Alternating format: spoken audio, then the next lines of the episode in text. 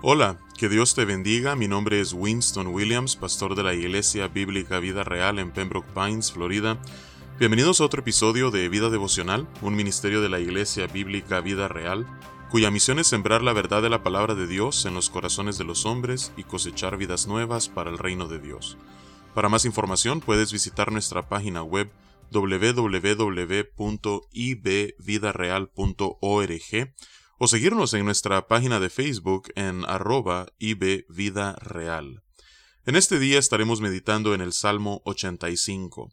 Es muy posible que, mientras leemos este salmo, lo que esté de trasfondo es el sentimiento del remanente que regresó después de setenta años de cautividad en Babilonia a, su tierra y estando en su tierra lamentan su presente. Así es que vamos a darle lectura a este salmo y luego meditaremos en su contenido. Dice la palabra de Dios, Fuiste propicio a tu tierra, oh Jehová, volviste la cautividad de Jacob, perdonaste la iniquidad de tu pueblo, todos los pecados de ellos cubriste, reprimiste todo tu enojo, te apartaste del ardor de tu ira. Restáuranos, oh Dios de nuestra salvación, y haz cesar tu ira de sobre nosotros. ¿Estarás enojado contra nosotros para siempre? ¿Extenderás tu ira de generación en generación? ¿No volverás a darnos vida para que tu pueblo se regocije en ti? Muéstranos, oh Jehová, tu misericordia, y danos tu salvación. Escucharé lo que hablará Jehová Dios, porque hablará paz a su pueblo y a sus santos, para que no se vuelvan a la locura. Ciertamente cercana está su salvación a los que le temen, para que habite la gloria en nuestra tierra. La misericordia y la verdad se encontraron, la justicia y la paz se besaron. La verdad brotará de la tierra, y la justicia mirará desde los cielos. Jehová dará también el bien, y nuestra tierra dará su fruto. La justicia irá delante de él, y sus pasos nos pondrá por camino. Que Dios bendiga su palabra en este día. Vemos entonces en los versículos del 1 al 3 que el salmista recuerda lo que fue la misericordia de Dios en el pasado al perdonar sus pecados. Dice, fuiste propicio a tu tierra, oh Jehová, volviste la cautividad de Jacob. Esto habla acerca de las obras de Dios en el pasado de Israel. Perdonaste la iniquidad de tu pueblo, todos los pecados de ellos cubriste. Nuevamente, eh, recordando lo que ha sido la misericordia al mostrar perdón al pueblo a pesar de su iniquidad y cómo Dios cubrió eh, los pecados de ellos.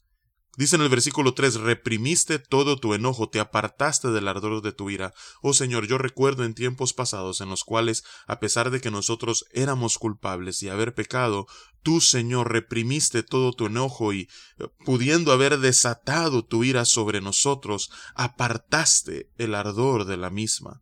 Así es que, mientras el salmista está viendo a su alrededor y lo que es de su tierra después del cautiverio, recuerda la misericordia de Dios y cómo Él la había mostrado en abundancia para con el pueblo en el pasado pero aparentemente el presente era completamente diferente.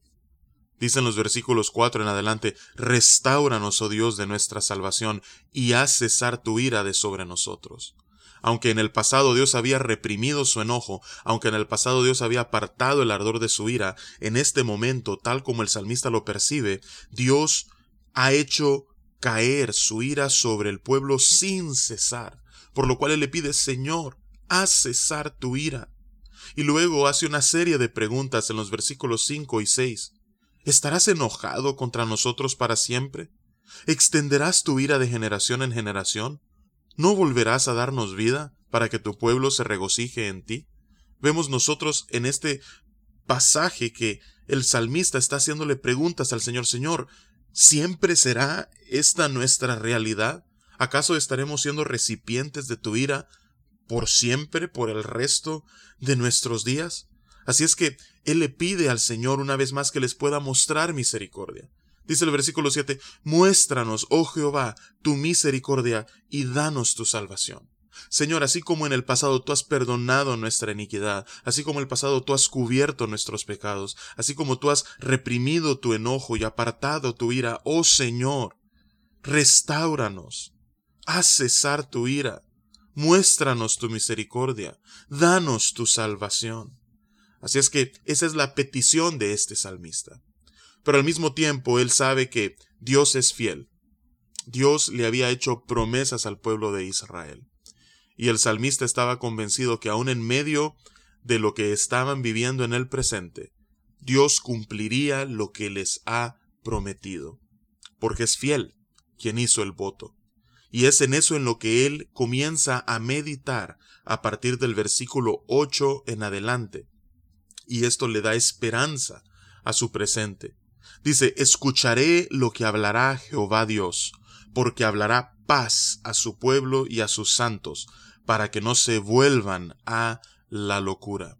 Aquí él está escuchando atentamente a las palabras de Dios y está convencido que la paz prevalecerá en su tierra. Dice, ciertamente cercana está su salvación a los que le temen, para que habite la gloria en nuestra tierra. La salvación es dada a aquellos que temen a Dios.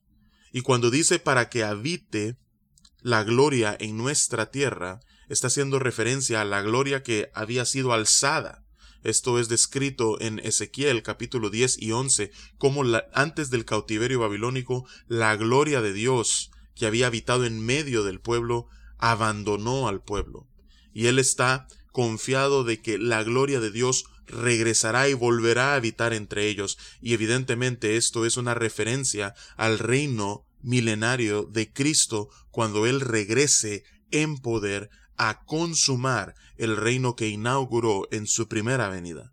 Dice el versículo 10 en adelante, la misericordia y la verdad se encontraron, la justicia y la paz se besaron.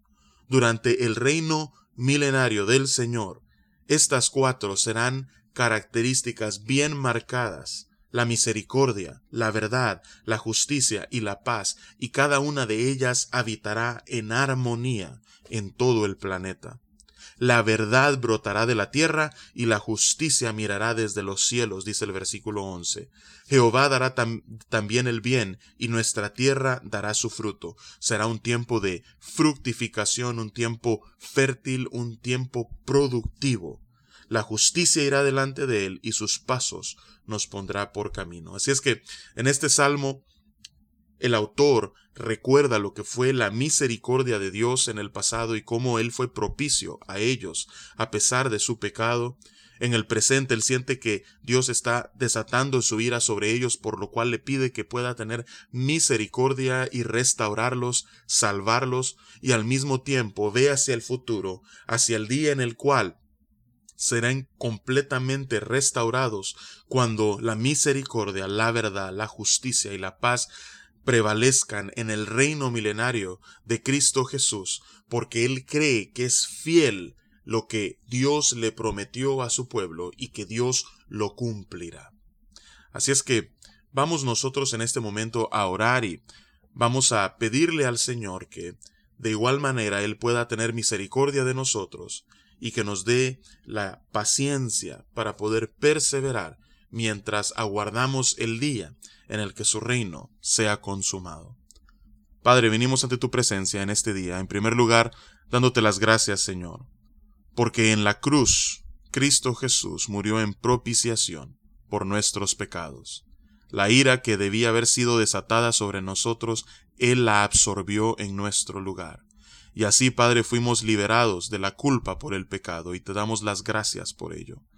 Padre, te damos las gracias, Señor, porque ese día eh, Él inauguró un nuevo reino, Señor. Un reino, Padre, del que hoy nosotros, cada uno de los que te tememos y hemos rendido nuestras vidas a Él, somos parte. Así es que, Padre, mientras seguimos batallando con la presencia del pecado en nosotros, te pido que día a día puedas irnos liberando de su poder y que puedas tener misericordia de nosotros, Señor, cuando caigamos. Y Padre, anhelamos el día en que Cristo Jesús venga por segunda vez y consume su reino, en donde prevalecerá la misericordia, la verdad, la justicia y la paz. Padre, ayúdanos, Señor, a poder perseverar con paciencia mientras aguardamos su retorno. Así es que Padre, mientras tanto, que tu misericordia, que tu gracia, Señor, sea derramada sobre nosotros continuamente. Y ese es nuestro clamor, esa es nuestra súplica, Señor, esa es nuestra oración en este día. Y es en el nombre poderoso de Cristo que oramos y te alabamos. Amén y amén. Que Dios te bendiga y con su favor nos encontraremos mañana.